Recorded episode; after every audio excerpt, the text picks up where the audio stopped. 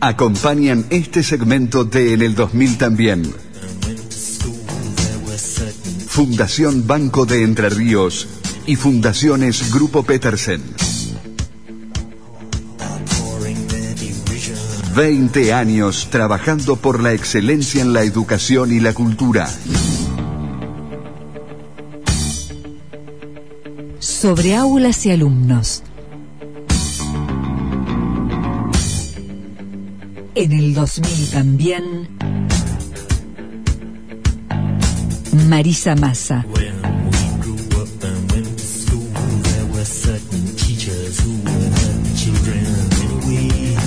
La buena educación.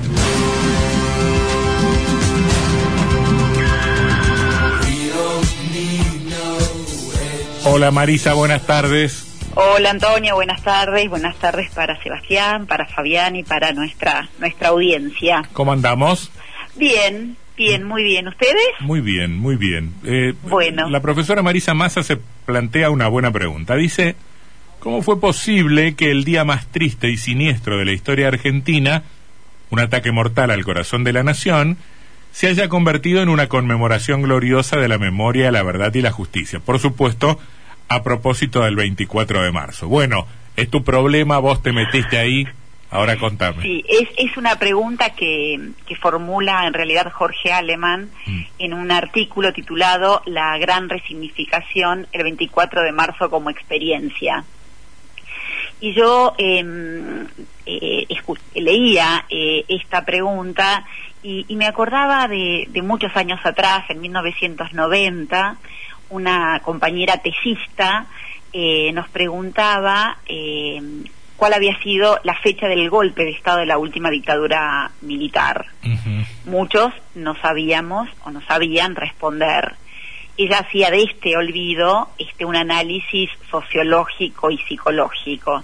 Ha pasado mucho tiempo desde 1990 y digo cómo han cambiado los tiempos y las conciencias. Eh, el año pasado, nosotros lo comentamos en algún micro, eh, le, le preguntamos a los estudiantes de primer año de distintas escuelas secundarias de la provincia la fecha de inicio del golpe de la última dictadura militar y ocho de cada diez chicos eh, respondían correctamente. claro.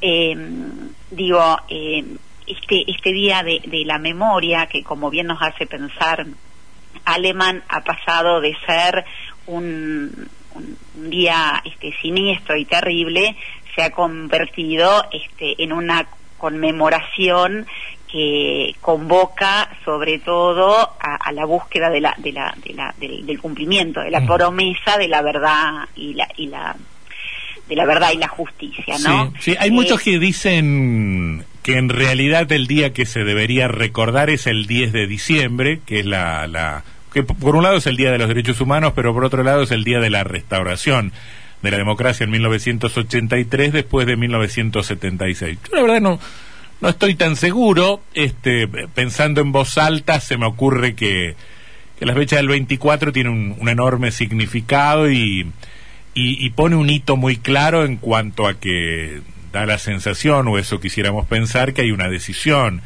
colectiva de la sociedad argentina de efectivamente dejar atrás los los periodos de facto, ¿no? Pero también este es es es este mm, posible pensar la, la otra opción, ¿no? Sí, me parece que mm, si bien y esencialmente el 24 de marzo y el 10 de diciembre conmemoramos eh, los derechos humanos, eh, me parece que el 24 de marzo tiene, eh, como, como dice este, también Aleman en su artículo, tiene esa belleza de poder transformar lo que fue en un acto lo que fue un acto dolorosísimo para la historia argentina en un acto este, de promesa de expresiones creativas digo me parece que no sé que se, que, se ha logrado en este 24 en estos 24 de marzo desde un tiempo a esta parte una esta resignificación y cuando uno digo eh, el Aleman dice que esta resignificación ha tenido que ver con el legado y con el deseo de las abuelas, de las madres, de hijos y el compromiso del Estado en la transmisión de esta memoria. Y cuando nosotros decimos eh, desde este rol del Estado, uno piensa inmediatamente en la escuela, en ese espacio privilegiado para transmitir la memoria, para buscar la verdad y encontrar la justicia, para que los estudiantes comprendan este, críticamente el pasado y su, y su interrelación con el presente y, y, que puedan ir otorgando significaciones y sentidos a través de lecturas, de escuchas de testimonios de ese momento histórico. Ir permitiéndole a los estudiantes que puedan indagar, descubrir, de, debatir y, como decía antes, crecer en, en, su pensamiento crítico y en sus expresiones eh, creativas. Uh -huh. eh, sí. También se me ocurre pensar que poner todo en un día. Uy, se me cortó. Vamos a, vamos a ver si la podemos recuperar muy rápidamente a, a Marisa porque no estamos bien de tiempo. Pero también se me ocurre pensar que poner todo en un día, 24 de marzo, eh, supone una suerte de simplificación de, de, procesos que son complejos. Por supuesto que no se trata de, de ir haciendo un camino de hormigas o, o camigos, ca, un caminito de, de, de, migas en el calendario, en el almanaque, para decir, bueno, el 24 de marzo se explica por qué antes ocurrió esto y por qué antes de antes ocurrió esto otro. Por supuesto que no, no puede ser así en esos términos, pero es una simplificación acertada que da cuenta de, de todo un proceso. Decía eh, Marisa que sintetizar todo en una fecha también tiene sus inconvenientes porque nos impide mirar en términos de procesos, ¿no? Eh, y, y, vemos todo en, en, en, imágenes fotográficas, ¿no? Hoy veríamos el 24 de marzo y veríamos el helicóptero de Isabel sacado de la casa rosada, pero todo eso también tenía un contexto y una historia y un montón de elementos internos claro, pero, y, y, externos sí, que explican lo que pasó ese día. Sí, a mí me, me, parece que ahí está el inmenso desafío de los de los maestros, de los educadores, claro. eh, en cada acto conmemorativo, que no es mostrar el, el, hecho como algo estático, sino como justamente lo que vos decís, este, un, un proceso, un armado, unas configuraciones que dan lugar. Mm por ejemplo, a este 24 de marzo. Un contexto histórico y un contexto de la historia, del continente y del mundo sí un contexto este, histórico, hasta se puede pensar en algunos trabajos con los estudiantes en contextos locales. Digo, uh -huh. cómo era nuestra Paraná ese 24 de marzo de 1976, claro. qué pasaba con nuestros estudiantes, qué pasaba con los centros de estudiantes. Uh -huh. Digo, este, hay, hay mucho este, para poder eh, contextualizar y para no quedarnos sola, solamente este, con una fotografía, ¿no? Digo, uh -huh. nosotros como educadores siempre pretendemos este, la mirada sobre los procesos y el aprendizaje sobre los procesos. Uh -huh. De eso se trata, me parece, este, el, el, el, acercar a los estudiantes a los procesos históricos que nos constituyen, ¿no? Uh -huh. eh, bueno, ¿Cómo redondearíamos esto? Eh, yo que mm, hay un lo, lo, redondearía recomendando un libro Ajá. Eh, que me parece bellísimo para los docentes de educación secundaria principalmente, que se llama Juventud, Memoria y Transmisión eh, pensando junto a Walter Benjamin fractura social y lazos intergener intergeneracionales. Uh -huh. eh, la, la, compilación la hace Corinfeld y Villa y hay un artículo que me parece riquísimo de Luis García, que es un filósofo de la Universidad de Córdoba, que cierra su artículo diciendo lo siguiente que voy a leer textualmente. Uh -huh. Las nuevas generaciones merodean en las ruinas sin adornar el terreno de la desolación.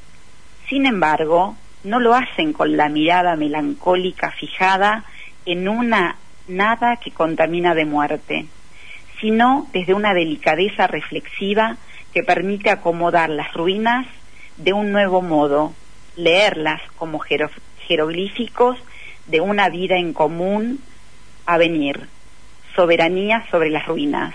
Parece poco, pero en ese acto se cifra la más alta esperanza de las nuevas generaciones. Mm, está muy bien, la verdad que está muy bien.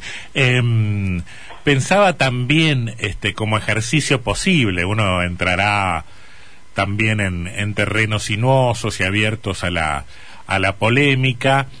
Eh, porque pensar nuestro presente en términos de lo que nos debería haber enseñado el 24 de marzo abre la posibilidad del entredicho y de la contradicción y de la polémica y uno también tiende a pensar que el 24 de marzo debería ser una conmemoración colectiva, que no dejara absolutamente a nadie afuera, salvo a, los antidemocráticos que se separan solos de, del rebaño, ¿no? A mí me parece que tendría que ser una celebración este, absolutamente eh, universal. Pero, ¿sabés lo que pienso de las trampas de, del autoritarismo? Todo lo que nos, todo lo que nos dejó este, incluso en el plano de, de, lo inconsciente, ¿no? Y cómo, cómo algunas actitudes que hoy uno podría calificar de autoritarias del poder, ¿acaso son tributarias de un autoritarismo mucho más feroz, que por supuesto se explicaba en términos de, de violencia, de sangre, de muerte, de asesinato y de tortura,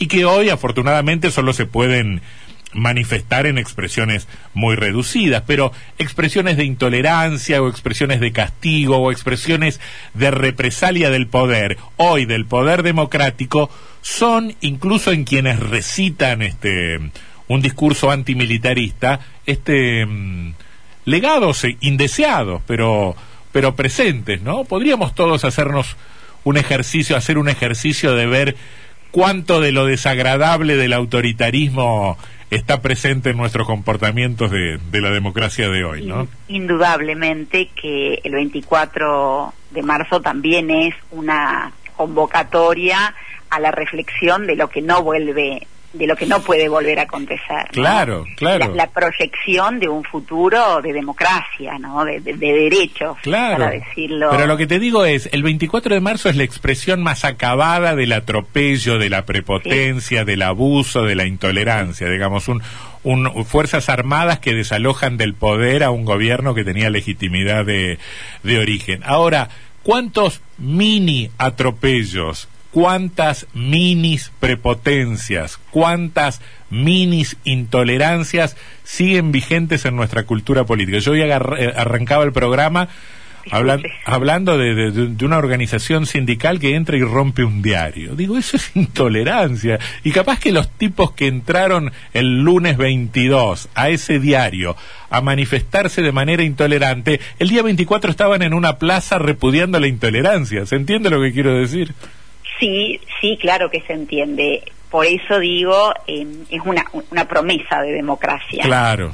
¿no? Una promesa de, garantizar derechos. Claro, claro.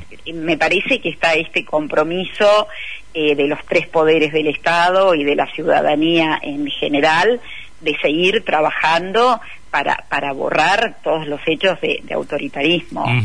No con otro autoritarismo, sino en el cumplimiento de la ley. Sí, porque la disputa en ese plano es decididamente cultural, decididamente cultural. Absolutamente, de acuerdo. Bueno, Marisa, un beso grande, hasta la semana que viene. Otro para vos, hasta prontito, chaucito. Chau, chau.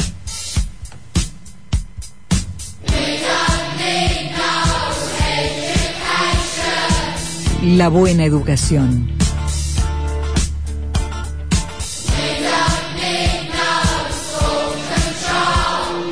Marisa Massa. Acompañaron este segmento de En el 2000 también. Fundación Banco de Entre Ríos y Fundaciones Grupo Petersen. 20 años trabajando por la excelencia en la educación y la cultura.